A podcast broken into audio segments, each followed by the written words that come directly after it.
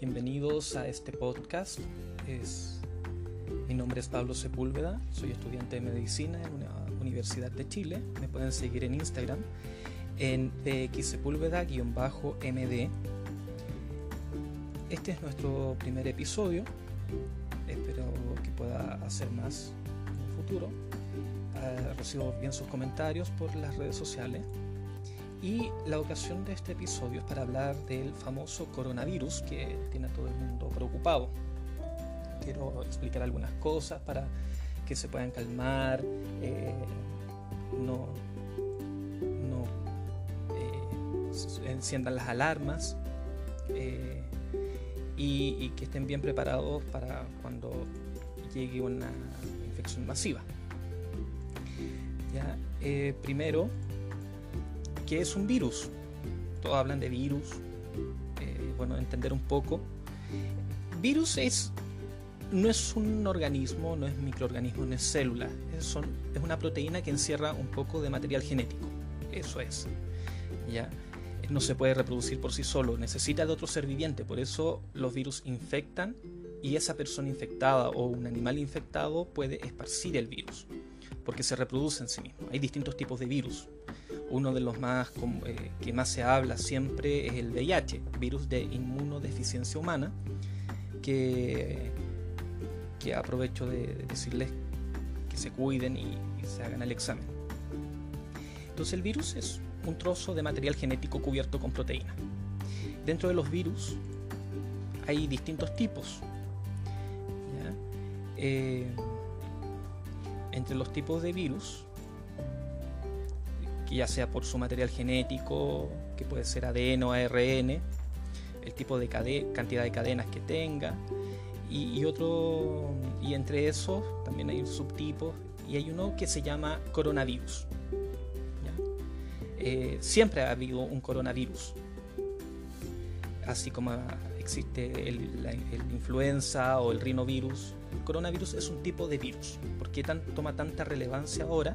Porque es una cepa nueva, es un virus nuevo de coronavirus que no se había visto antes y que tiene ciertas características, porque es nuevo, especiales. ¿Por qué se le tiene tanto miedo a los virus? Porque mutan.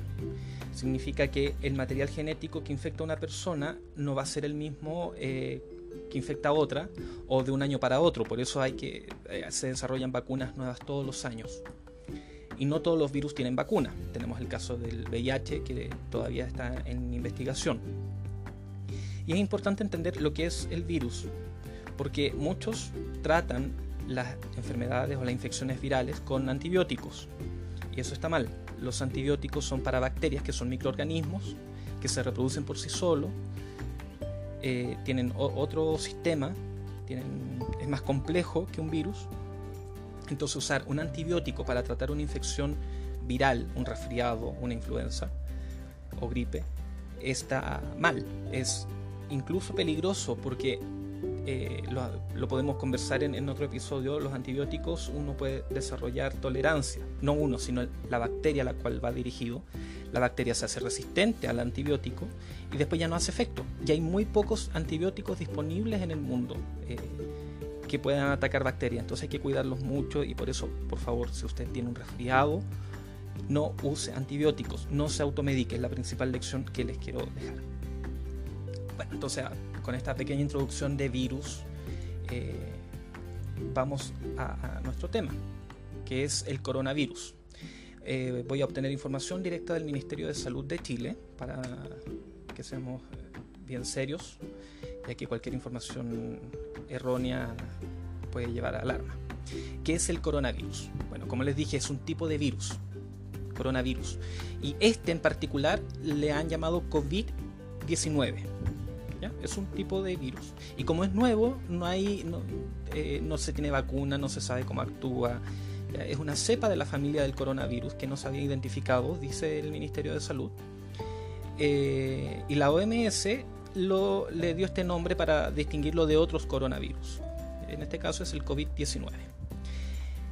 Los coronavirus en general son causantes de enfermedades que van desde el resfriado común hasta enfermedades más graves, como la insuficiencia respiratoria grave. Y ese es el, miedo de, del coronavirus, que al ser nuevo puede tener más complicaciones. No vamos a hablar un poco de, dónde viene este virus porque todavía se está investigando y como viene mucho al caso, ¿ya? Pero podemos tomar el ejemplo de la gripe porcina de hace algunos años, si no me equivoco fue del 2011, eh, en donde el, el, virus de un ave en, Asia, que era una gallina, un pollo, eh, mutó y pasó a un cerdo, a un porcino y en el cerdo mutó de nuevo y como el cerdo tiene mayor similitud con el ser humano, es más fácil que pase al humano. Entonces el, cerdo actuó como un, intermediario. ¿ya? De la, del ave a nosotros no pasa directamente, tiene que pasar por otro. Y en este caso fue el cerdo, entonces mutó, por eso se hablaba de gripe porcina. Ya en el coronavirus todavía están viendo eh, de dónde viene, hay muchos mitos, pero no vienen al caso. ¿ya? Pero no se alarmen, eh, hemos coexistido con los virus por años, siglos. Ahora, una diferencia, gripe de resfriado común, para ir aclarando algunos términos. El resfriado común, o catarro, constipado, según que le diga, es también viral. Generalmente es causado por un virus llamado rinovirus. Hay distintos rinovirus. Eh, es el resfriado común que uno tiene eh, mocos en la nariz, tos, poco de dolor de garganta, estornudos, malestar general, poca fiebre. No, es muy complicado. Eh, y tenemos la gripe, gripa o influenza, que es más temida porque es un poco más fuerte. Este está causado por el virus tipo influenza A, B, eh, o los géneros de virus de ortomixoviridae, eh, para algún dato técnico si alguien más curioso. Pero eh, la influenza o la gripe es más fuerte, tiene más fiebre, tiene más síntomas, es eh, mucho dolor, mucho decaimiento y ese a, veces uno lo deja incluso sin querer salir de la cama. Eh, y es contra ese principalmente el que, está, el que somos vacunados todos los años. Ya más adelante les hablo un poco de las vacunas. ¿ya? el, coronavirus produce un, un, resfriado. Eh,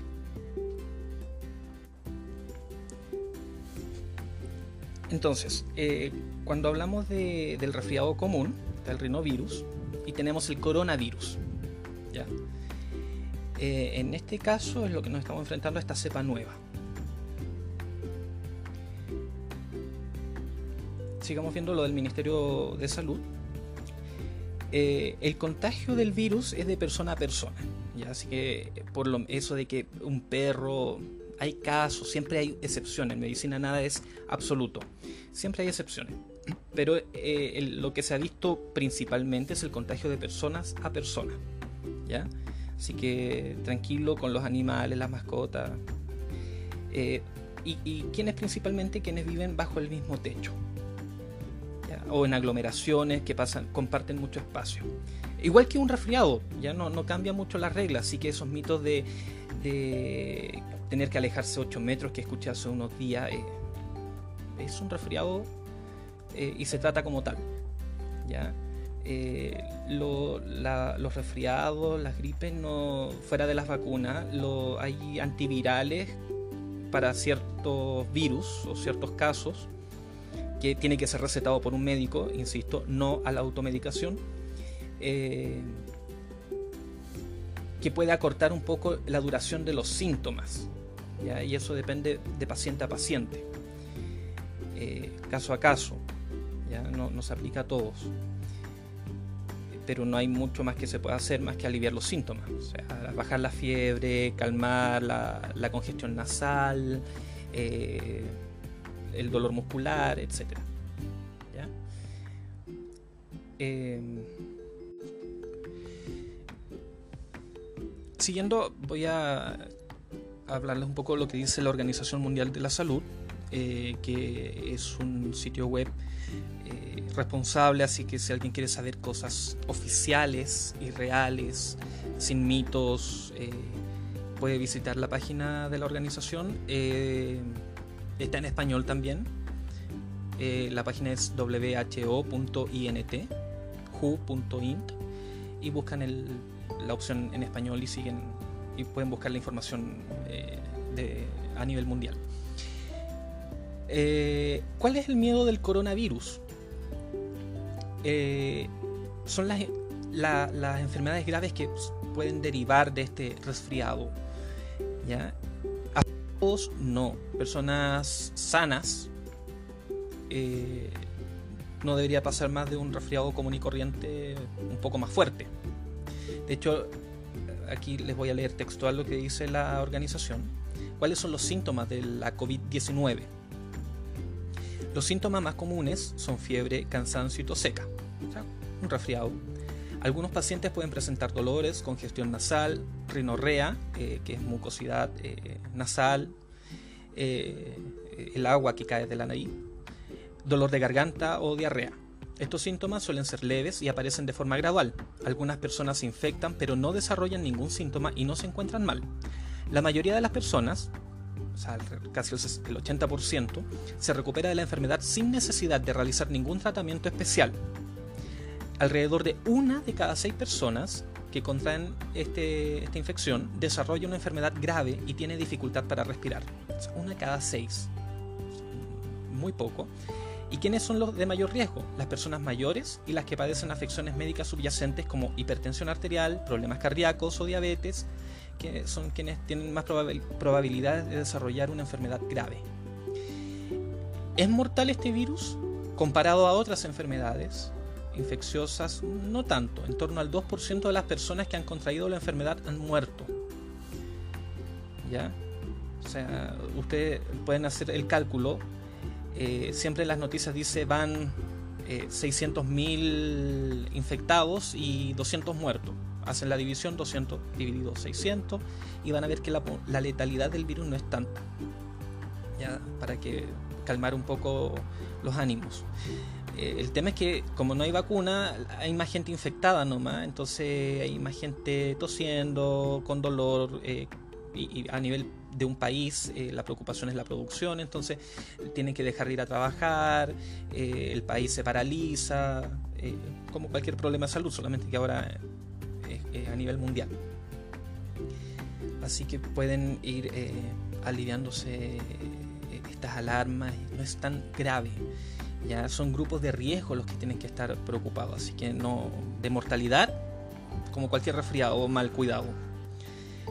Eh, la Organización Mundial de la Salud y el Ministerio de Salud de Chile, eh, que yo sigo, eh, dice que las personas que tengan fiebre, tos y dificultad para respirar deben buscar atención médica. Eso es en cualquier resfriado, no solamente para el coronavirus. Ahora, ¿Cómo se propaga el coronavirus? Ah, para aclarar algunos mitos también. Una persona puede contraer el coronavirus, eh, COVID-19, vamos a hablar coronavirus porque es más corto, por contacto con otra que esté infectada por el virus. Tienen que tocarse. Eh, y que una de esas personas esté infectada, tenga las manos sucias con el virus porque haya estornudado en la mano o haya limpiado su nariz y no se haya lavado las manos la enfermedad también puede propagarse persona a persona a través de las gotículas procedentes de la nariz o la boca que salen despedidas cuando una persona infectada tose o exhala o estornuda. Eso es lo que dice. Y estas gotas caen sobre los objetos y superficies que rodean a la persona, de modo que otras personas pueden contraer la infección si tocan estos objetos o superficies. Y luego, o sea, no es solamente tocarlo, no va a entrar por la mano. Para eso además tienen que tocarse los ojos, la nariz o la boca, que son lo que se llama mucosas. Y cuando se tocan estas mucosas, ojo, nariz, boca, ahí entra el virus y ahí nos infecta. Ya, o sea, por dar la mano, eh, por la piel no va a entrar. Eh, también puede contagiarse si se inhala las gotículas que haya esparcido una persona eh, infectada. ¿Cuánto es esta distancia? No tienen que mantener una distancia de 8 metros, 10 metros, como he escuchado. Un metro. Eso es lo que se ha comprobado, que las gotas de un estornudo pueden eh, viajar. Con un metro basta. Eh, ahora, como es un virus nuevo, esta información puede cambiar, así que se están investigando otras formas de propagación. Ya, pero tiene que estar cerca y, el virus, como no es un ser, eh, no es un microorganismo que, que, se pueda reproducir solo, necesita de otro más, también puede morir. O sea, eso de los paquetes eh, que vienen de China, las encomiendas, las compras, vienen infectadas con el virus, no, es muy poco probable que sobreviva un, sobreviva un virus al tiempo de traslado. O sea, con suerte llega en un mes una compra de China, si es que uno no paga el envío más caro. Eh, ¿Hay otras formas de contagio? Siempre hay otras formas de contagio, pero es tan baja la probabilidad que no vale la pena ni mencionarla. Eh, generar, alarmas de más.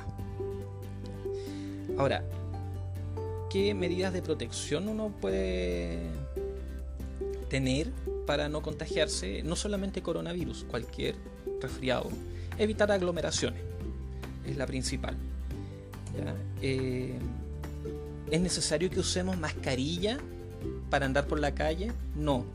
no, salgan a comprar a la farmacia mascarilla eh, y agotar el stock como ha ocurrido. Ya, ya me ha tocado ver un par de farmacias con un papel que dice no hay mascarilla.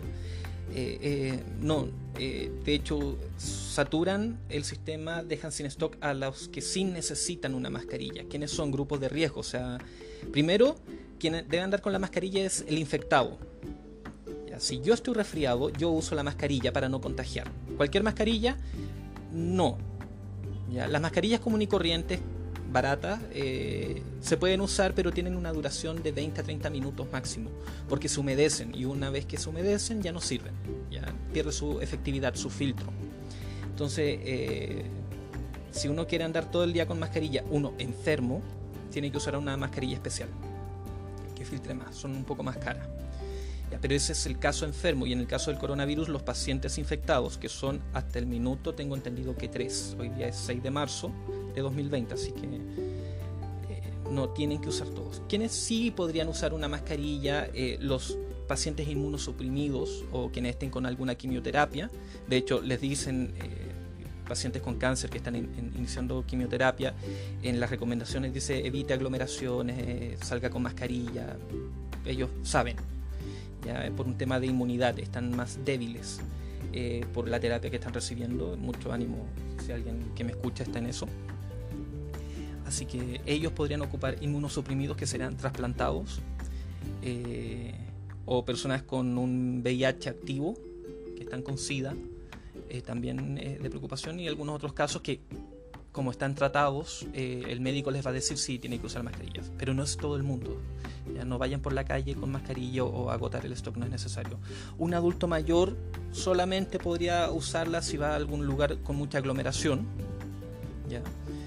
Eh, pero tampoco es necesario, así que no, no se preocupen. ¿Cuál es la medida más efectiva? Lavarse las manos. Eh, lavarse las manos con agua y jabón, pero no es una lavada rápida. Eh, por lo menos un minuto sería ideal me van a matar los ambientalistas por el gasto de agua, pero eh, sobre todo en estas épocas y con estos, estas infecciones respiratorias dando vuelta, eh, es necesario un buen lavado de manos. En internet pueden buscar videos donde les enseñan a lavar las manos eh, bien.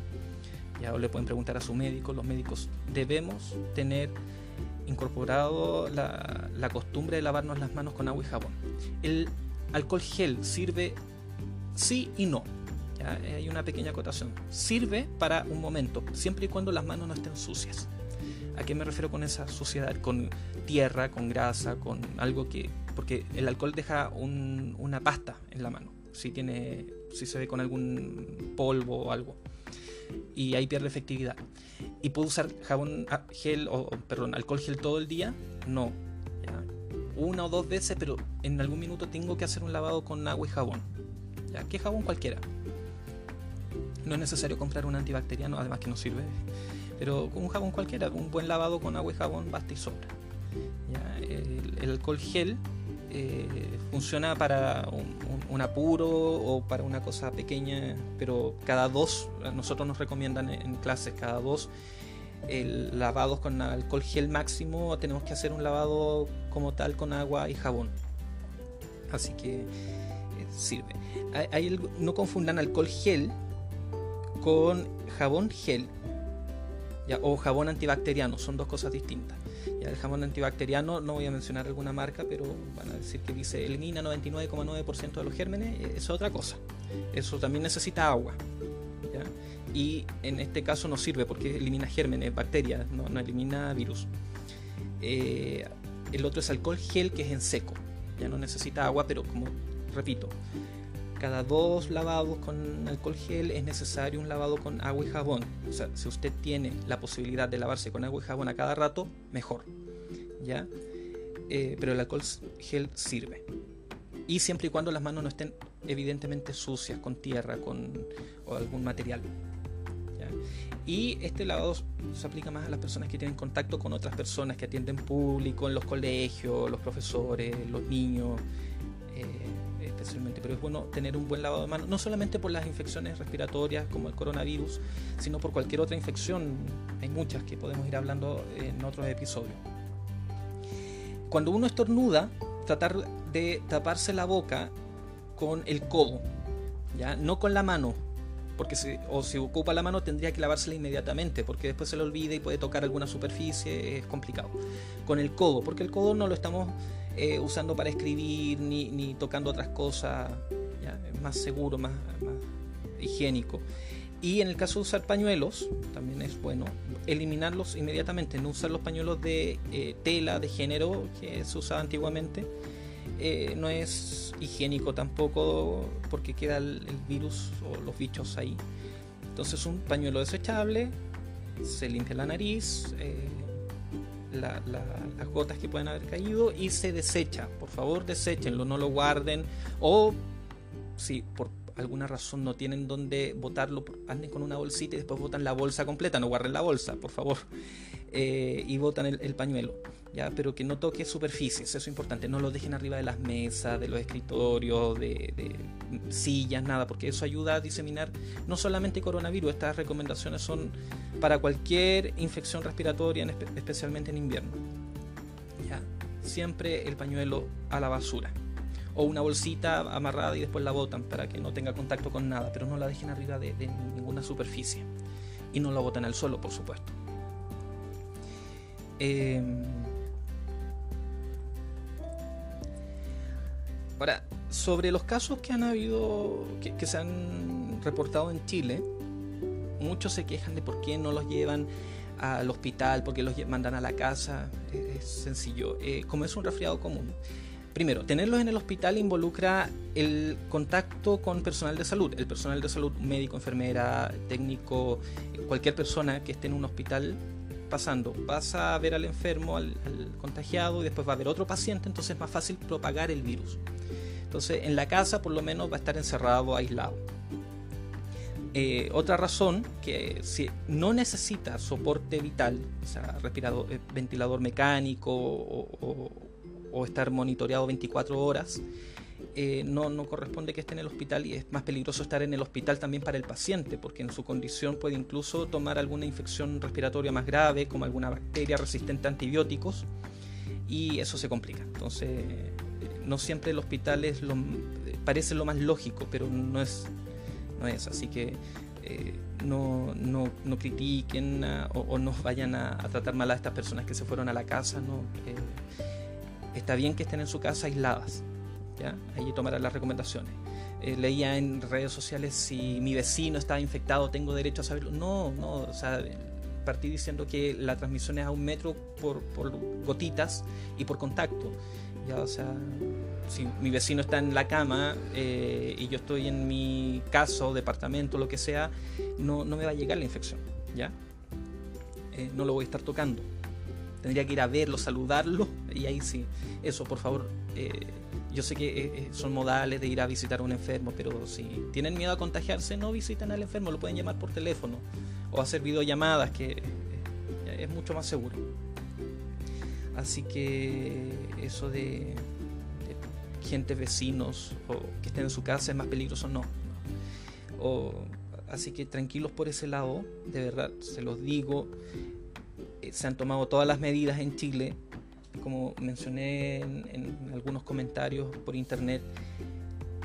Si estuviera algo mal hecho en Chile, ya los expertos, que hay muchos en el país, ya hubieran hecho alguna crítica. Y hasta el minuto han estado en consenso, están todos de acuerdo que se ha hecho bien, no, no hay nada macro que se pueda que se haya hecho diferente, no, está todo bien. Eh, fuera del tema político, que algunos pueden insistir más, eh, esto es un tema mundial y se han tomado los resguardos necesarios. No podemos tampoco parar nuestras vidas por un virus. Como les dije, hay grupos de riesgo, ¿ya? que son los adultos mayores, personas con alguna comorbilidad.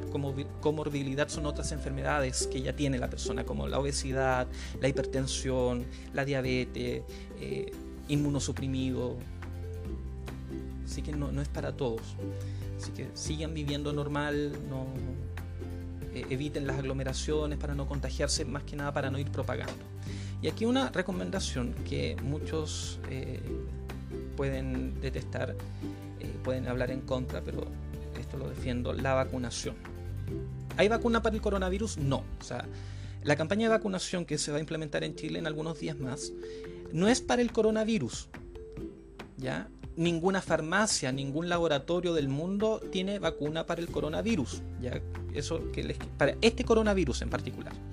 Así que no, no, se dejen engañar por eso. ¿Para qué es la campaña de vacunación? Para evitar sobreinfección o complicaciones.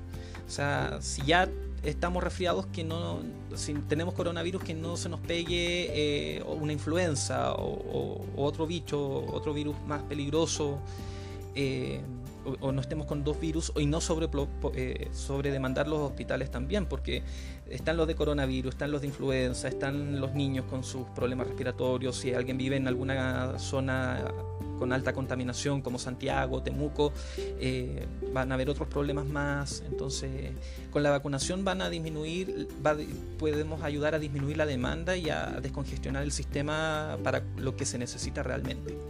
¿Ya? Así que el ministerio va, a empezar su campaña de vacunación, si no me equivoco, el 15 de marzo. ¿Quiénes se pueden vacunar? Primero, todos los profesionales de la salud o personas que trabajan en hospitales, clínicas, centros de salud, cualquiera. ¿ya? Para cuidarnos, no necesariamente, eh, me dio mucha risa cuando supe eso, es para no contagiar, porque nosotros como estamos viendo pacientes eh, todos los días, eh, podemos infectarnos con uno y llevar el, virus a otro paciente y eso es malo. Entonces, al vacunarnos, eh, estamos siendo protegidos de ser fuente de transmisión. Entonces, todos los profesionales o personas que, estudiantes de, la salud, eso lo ven con, su, eh, con sus centros. adultos mayores, sobre 65 años, niños, este año se amplía la, vacunación contra la influenza a niños hasta 10 años y a todas las embarazadas.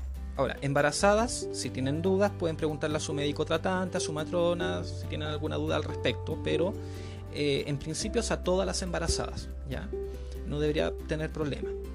Si alguien tiene una duda al respecto de si puede o no vacunarse por alguna condición, puede preguntarle a su médico, a la enfermera de su centro de salud. Ya van a estar encantados de ayudarle. Eh, ¿Quién más se puede vacunar? Personas con alguna enfermedad crónica, diabetes, eh, inmunosuprimidos, creo que no, es, e-, eso tendría que confirmarlo pero pueden preguntar, son casos muy particulares, así que podemos obviar eso. Em, personas con enfermedades crónicas, con, con asma, con... Eh, no sé. Eh,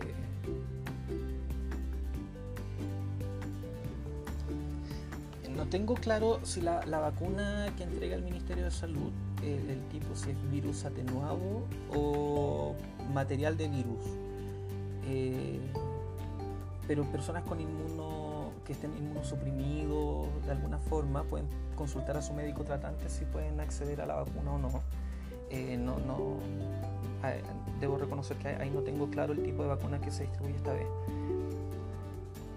Eh, en el caso de los niños hasta 10 años, estoy viendo la presentación del Ministerio de Salud, pueden buscar la información en minsal.cl. Eh, hasta los 10 años la vacunación en este grupo se realizará en colegios. ¿ya? Eso es a los niños de 6 a 10 años, niños y niñas. por primera vez se amplía la vacunación de todas las embarazadas independiente del mes de gestación. Antes era, creo que era a partir del tercer mes. Esta decisión está respaldada por organizaciones eh, internacionales como la OMS, así que, pero si tiene dudas puede preguntar a su tratante. Eh, siempre pregunten a su médico, no se queden con las dudas. Esto empieza el 15 de marzo y una explicación. Las vacunas lo que hace es darnos inmunidad. Eh, prepara nuestro organismo a recibir el virus real. Generalmente es un virus atenuado, débil, ya que el cuerpo lo puede atacar. ¿Eso evita que nos resfriemos o, que nos dé influenza? No necesariamente. Si tenemos suerte no nos va a dar. Ya podemos tener a lo mejor algunos síntomas con la vacuna, sí. Eh, si nos resfriamos o nos da influenza, no, gracias a la vacuna va a ser más débil ese, esa, esa infección. ¿ya? Y va a durar menos, vamos a estar mejor preparados. Eh, si nos llegáramos a enfermar fuerte es porque nos tocó justo una cepa distinta. ¿Por qué? Las vacunas se hacen por una probabilidad, viendo la cepa o los tipos de virus que circularon el año anterior. Y se hace una estimación, los expertos lo hacen, es decir, eh, estimamos que el próximo año va a dar eh, la cepa A, B, C. Y con eso hacen la vacuna. Y si tienen suerte, la chuntan, aciertan. Y justo el año siguiente corre A, B, C, entonces va a estar todo el mundo eh, bien protegido. Pero puede ser que justo la naturaleza haya decidido agregar un D. Y hayamos tenido la mala suerte que nos topamos con el D y nos resfriamos con el D y por eso la vacuna no nos haría efecto. Pero ya sería uno de cuatro eh, en este caso. Entonces, la vacuna es totalmente recomendable. Son muy pocos los casos donde tendrían que usar otra vacuna o tendrían que comprar una vacuna por una alergia a algún elemento del, con el que hacen eh, esta, esta preparación. Pero es muy, muy, muy escaso y cada uno ya conoce su cuerpo y sabe. si se ha vacunado antes no tiene por qué temer. Y tiene que ahora más que nunca vacunarse ahora para evitar eh, la sobreinfección, además con coronavirus, que ese sí no hay vacuna y eh, son las complicaciones que ya hablamos. Así que por favor no, no acapare las mascarillas, no es necesario. Eh, de hecho, China, que era el principal fabricante que exportaba, no está exportando porque está privilegiando eh, su uso interno. Así que eh, quienes tienen que usar la mascarilla o quienes requieren mascarilla son personal de salud, persona inmunosuprimida y los infectados. Y uno que otra persona. Ya no es para toda la población. Ahora, ¿cuándo acudir al centro de urgencia? Cuando tenga problemas respiratorios. ¿ya? por favor, no acuda por pocas cosas. Si usted tiene problemas para respirar, siente que no puede respirar, eso es una urgencia y tiene que ir. Pero si usted tiene solamente eh, mucosidad nasal, rinorrea, eh, algunas molestias, pero puede respirar bien, no, siente otras molestias, puede quedarse en, su casa o puede hacer una consulta diferida, ir un, día después al médico, tomar una hora, si puede, pero no copar los, la urgencia, y vamos a hablar en otro episodio sobre eso, porque hay casos de urgencia que se pueden identificar. Eh, si usted no es una urgencia, va a llegar al, sector y lo van a evaluar y van a decir, ya, tiene que esperar y puede estar 3, 4, 5 horas esperando porque a lo mejor no era urgencia y además se va a infectar con lo que vaya, porque ahí van pacientes de verdad graves. Eh, y si ahí va alguien con coronavirus, eh, además usted se expone a, una infección así. Así que evite la urgencia si puede. ¿ya? Si usted tiene problemas para respirar, eso es indicativo de urgencia. Los niños que tienen problemas para respirar y en las campañas que muestran en televisión después van a ver eh, que, se ven los músculos, que hacen mucho esfuerzo para respirar, también tienen que ir a, urgencia. Los van a atender inmediatamente. Eh, ahora, recomendación también, por favor, no se asusten con el coronavirus. Tomen las medidas necesarias, higiene de manos sobre todo. Ahora dicen que mejor no dar saludo de manos y de besos, nuestra costumbre en Latinoamérica al menos. así que saludo de lejos, de mano. eviten la sobrealarma, por favor. En televisión exageran mucho las cosas, muchos panelistas hablan de su punto de vista y no necesariamente eh, porque saben, eh, lo hacen con, muy buena intención, pero a veces se pueden equivocar. Entonces, no eh, vean tanta televisión al respecto por una cosa de sanidad mental. Redes sociales, no se dejen engañar por las redes sociales. Van a haber muchas personas que opinan, que dicen, no, es que yo conozco a fulanito de a, mi vecino que le pasó esto o cualquier cosa. En Internet todo es posible. ¿Ya? Ahora que sea verdad, no necesariamente. Y eso tengan cuidado. Si se van a informar por Internet, usen fuentes oficiales. El Ministerio de Salud de Chile, la Organización Mundial de la Salud, eh, pueden preguntarle a su médico tratante si tienen alguno de confianza, sobre todo si tienen niños, generalmente tienen un pediatra, o, en su centro de, salud eh, un CEFAM, o por ahí pueden informarse oficialmente.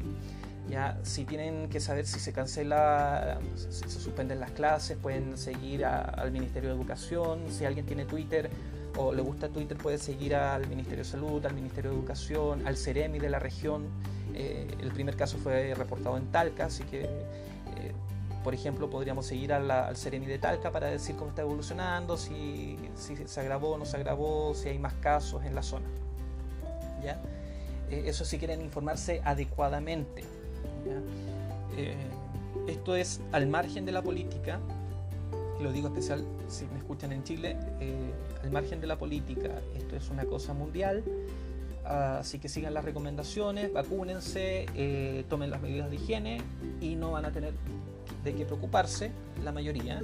Los casos más preocupantes son muy específicos y ellos saben qué hacer porque se lo explican eh, durante su tratamiento, los inmunosuprimidos, eh, personas que están en quimioterapia o con algún tratamiento inmunológico, ellos saben qué hacer porque se lo explican.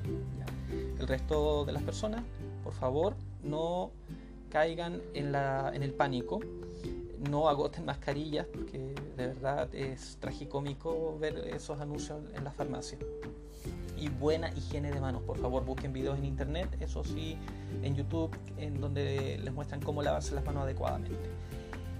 Eh, les reitero eh, mi red social, yo me pueden seguir en Instagram, pxsepúlveda-md. Eh, me pueden enviar preguntas si quieren, contestar mis posts. hay una campaña de DKMS para, como donante de médula ósea para niños con problemas eh, hematológicos, leucemia generalmente, pero hay muchos usos. Eh, si quieren ser donantes de médula ósea, se pueden inscribir. Es, muy bonita la, acción, eh, no, no, tiene ningún costo para el donante, así que no se preocupen, pueden incluso salvar vida. Hay una campaña esta semana con Catita en Chile para buscar su gemelo genético y poder ayudarla superar su problema. Así que síganme en la red social, pueden encontrar información y busquen en DKMS Chile, DKMS-CL su Instagram y también pueden informarse a través de ahí. Eh, voy a estar, eh, no, sé cuándo pueda subir otro episodio, voy a eh, recoger sus comentarios, si les gustó este, qué quieren mejorar, qué otros temas quieren tocar. Y espero que les haya gustado y se hayan informado y, hayan, y, queden más tranquilos después de toda esta información. Mi nombre es Pablo Sepúlveda, soy estudiante de medicina en Chile. Ah, todavía no, soy médico, eh, pero toda esta información es la oficial, así que lo digo con, con eh, responsabilidad y por favor tranquilos que todo va a salir bien y vayan a vacunarse los grupos, las personas que tienen que vacunarse a partir del 15 de marzo. ¿ya? Cualquier duda que tengan, eh, me comentan por Instagram y, a lo mejor puedo hacer otro episodio resolviendo esas dudas respecto a, coronavirus y a, a, todo esto. Y me pueden proponer temas para otros episodios. ¿Ok? Que estén súper bien y cuídense. Hasta luego.